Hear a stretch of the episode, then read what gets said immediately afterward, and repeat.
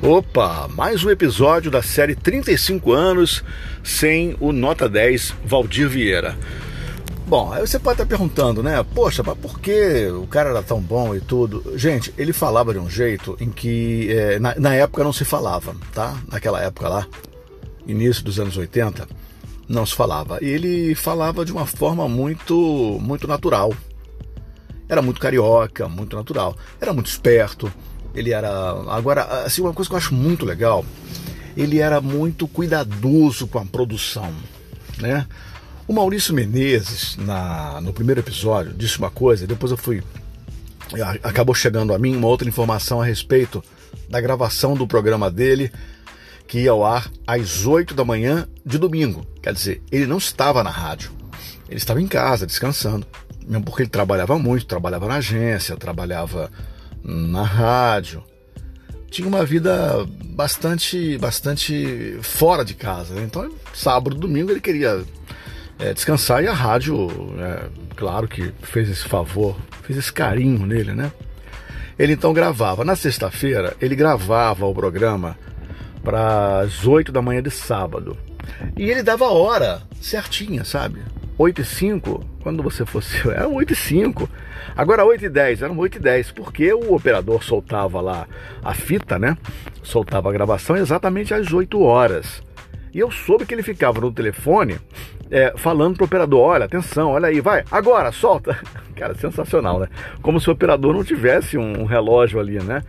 E diga-se passagem, eu não conheci nenhum operador da Rádio Globo que fosse mais ou menos. Todos os operadores da Rádio Globo são ótimos, eram maravilhosos em tudo, mas é uma questão mesmo de princípio, né? De produção, de você tomar conta daquilo que é teu, né? O programa. Então é muito legal. Aí você pode falar, ah, mas isso é bobagem. Gente, eu tô falando de 1979, 78, entendeu? Não era assim, não é, era uma fita de rolo. Se a fita desse algum problema, enrolasse alguma coisa assim, não ia ter jeito, o programa ia atrasar e ele ia começar a falar a hora errada, né? Mas então, vamos a mais dois depoimentos? O depoimento da Bettina Chateaubriand, que era uma, uma menina, né, de 10, 15 anos, não sei, mas que já gostava muito de rádio e sentiu essa, essa, essa comoção toda, né, da morte do Valdir Vieira. E eu também quero chamar aqui agora um outro um depoimento de um cara chamado Fernando Morgado. Você já deve ter ouvido falar do Fernando Morgado.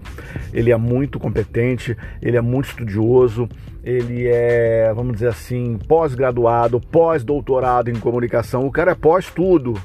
E ele escreveu livros, né? escreveu livros do Silvio Santos, Blota Júnior. Fernando Morgado é um cara em que, se você tiver alguma dúvida sobre alguma coisa em televisão ou rádio, pergunta que o cara é uma enciclopédia. Melhor falar com o Fernando que meter no Google. Vai por mim. Então, vamos ter aqui o depoio, dois depoimentos. É, Betina Chateaubriand e Fernando Morgado. Vamos lá. Grande Valdir Vieira, um mestre, o radialista mais popular do Rio de Janeiro. Na realidade, eu sempre me emociono muito quando falo de memória radiofônica. Eu me lembro desses momentos entre as décadas de 70 e 80, eu ainda menina, entrando para a adolescência, tinha por volta de 14 a 15 anos, eu já vibrava com esse universo do rádio. O Valdir sempre trazia aquelas famosas charadas na Rádio Globo, inesquecíveis. Ele improvisava o tempo todo. Eu me lembro que nada era premeditado no horário. As coisas no programa iam acontecendo na hora e no momento exato. Isso era a verdadeira fórmula do sucesso do Valdir. Uma conexão total com os ouvintes. Cada carta que ele lia no ar era pura emoção. Ele vivia a dor, a alegria, o pedido e tantas outras coisas com amor, com comprometimento. Uma grande perda para todos nós ouvintes e um grande profissional. Saudades, Valdir. Fernando Morgado, professor e pesquisador de rádio. Apesar de não ter convivido e visto o Valdir Vieira em atividade vivo na Rádio Globo, eu, como professor, pesquisador de rádio, é, sempre acompanhei a trajetória dos grandes comunicadores e o material que eles deixaram, e os programas que eles fizeram e a repercussão que isso teve na imprensa. E o Valdir Vieira foi, sem dúvida nenhuma, uma das vozes mais importantes é, do rádio popular do rádio brasileiro e especialmente da Rádio Globo. De uma Rádio Globo que não é a mesma Rádio Globo de hoje. Né? A Rádio Globo de hoje é uma rádio musical, mas naquela época era uma rádio falada e popular. Nesse momento é importante dizer o seguinte: o Valdir Vieira, ele ali entre o final dos anos 70 e início dos anos 80, primeira metade dos anos 80, ele cumpriu um papel muito importante para a Rádio Globo porque conseguiu algo muito difícil, que era vencer a Rádio Tupi na parte da tarde. A Globo e a Tupi, a Globo no, no seu formato antigo e a Tupi elas rivalizaram durante muito tempo, disputando a audiência de uma maneira muito forte. A Rádio Globo, historicamente, tinha vantagem durante a manhã, nessa época, né, com Paulo Giovanni, eh, Luciano Alves e Haroldo de Andrade, e de tarde tinha uma concorrência muito forte com Paulo Lopes na Tupi, além da Patrulha da Cidade, né? Então a Patrulha da Cidade e o Paulo Lopes. E o Valdir Vieira, vindo de São Fidélis, que tinha passado pela Rádio Carioca, ele vai para a Rádio Globo com esse desafio de entregar a liderança para a Rádio Globo e consegue. Consegue com a produção do Maurício Menezes, consegue mantendo, apesar de ser, né, um estilo de quadros, uma estrutura de programa bem tradicional, com mensagens para vovó, uma comunicação muito forte para dona de casa, ele imprime uma linguagem muito jovial. A gente percebe nos áudios é, um tom de voz, um, um estilo de comunicação muito mais jovem do que de outros comunicadores da Rádio Globo, que ainda tinham uma voz mais impostada e tal. O Valdir Vieira tinha uma técnica perfeita, mas realmente a juventude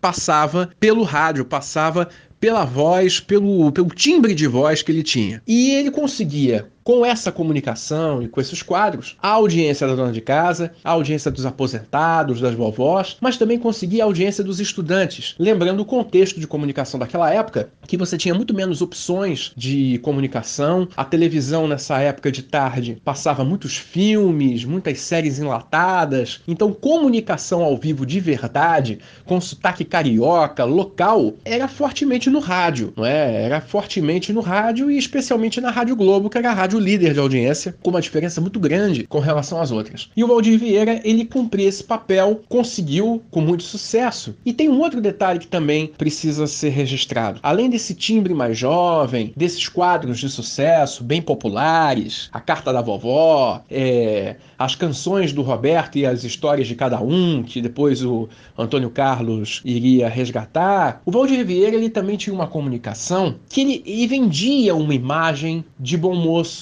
uma imagem de bom marido, uma imagem de marido fiel, de marido presente. Essa imagem não era só ele que vendia. Outros comunicadores pelo Brasil faziam isso. Tentavam é, suprir, talvez, uma demanda afetiva da audiência que se ligava na Rádio Globo. Muitos desses ouvintes ou dessas ouvintes que ligavam na rádio eram pessoas solitárias, pessoas que enfim, não tinham alguém para fazer companhia e contavam com o rádio para ser essa companhia. E o Valdir Vieira cumpria esse papel assumindo uma persona de marido fiel, de um homem que aconselha, enfim, a, a esposa a como entender o marido, a compreender, a ter paciência quando ele chega em casa nervoso depois do trabalho. Esse tipo de conselho que hoje em dia talvez fosse até alvo de críticas, mas que era parte da comunicação do Valdir Vieira. Então, quando acontece a tragédia, a morte do Valdir Vieira da forma que foi, encontrado no quarto de motel com a amante, aquilo foi um choque muito grande. Foi um choque, sem dúvida, para o meio rádio, porque ele era uma pessoa é, querida pelos colegas. Foi um choque para os ouvintes que gostavam dele, a comoção foi enorme. Mas foi um choque também para o modelo de comunicação. O modelo de comunicação que se fazia de rádio popular, de vender uma ideia de comunicador amoroso, às vezes romântico, que tentava com isso amarrar pelo coração as ouvintes, com uma história, não é, do homem ideal e tudo mais. Isso acontecia muito naquela época. E o Valdir Vieira também representava isso de certa maneira. E isso fica muito evidente também quando a gente resgata os jornais da época e pega o depoimento é, das ouvintes que deram entrevistas para jornais, né, o Jornal Globo, o Jornal do Brasil, que falavam do Valdir Vieira né, como um homem exemplar. Isso era muito recorrente, né? um homem exemplar, o exemplar pai de família. E isso acabou, inclusive, a morte, né, que foi tão chocante, algumas pessoas pensando que ele tinha sido vítima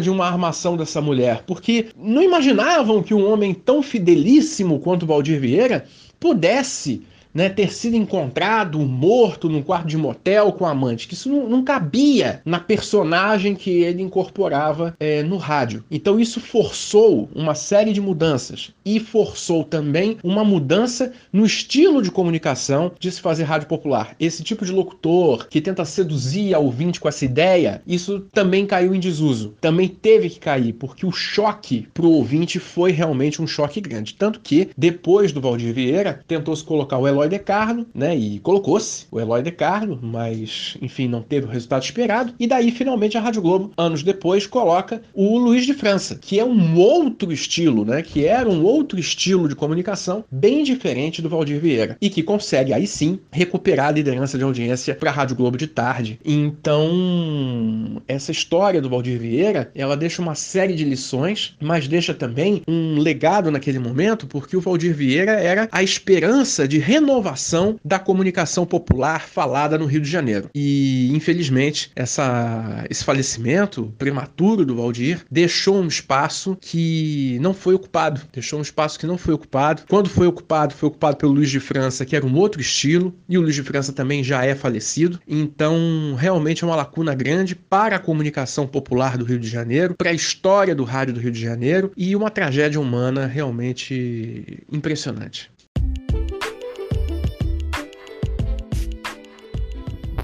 Obrigado, Betina. Obrigado, Fernando Morgado. Betina Chateaubriand, para quem não lembra, trabalhou muito tempo na Rádio Bandeirantes, na Band FM, aqui no Rio de Janeiro. Trabalhou comigo também no projeto da Rádio Mundial. Enfim, é uma locutora top, né? E Fernando, aquilo tudo que eu falei, né? O cara pós, pós, pré, doutorado, mestrado e tudo em rádio e televisão, sabe muito. E nós vamos ficando por aqui. Esse episódio teve a participação dessas duas feras e mais participação no próximo episódio. E vamos é, falando sobre 35 anos sem o gênio Valdir Vieira, o gênio comunicador da Rádio Globo, Valdir Vieira. Tá bom? Um grande abraço. Lembrando que esses podcasts são todos feitos só com o celular, ok? Não há edição, edição é muito pouquinha e também não há gravação em nenhum estúdio, nada. É tudo pelo celular, uma forma que eu tenho para dizer seguinte: você também pode fazer o seu. Escolha um conteúdo, faça o seu podcast também, tá bom? A gente se fala e se vê no próximo episódio. Tchau, tchau.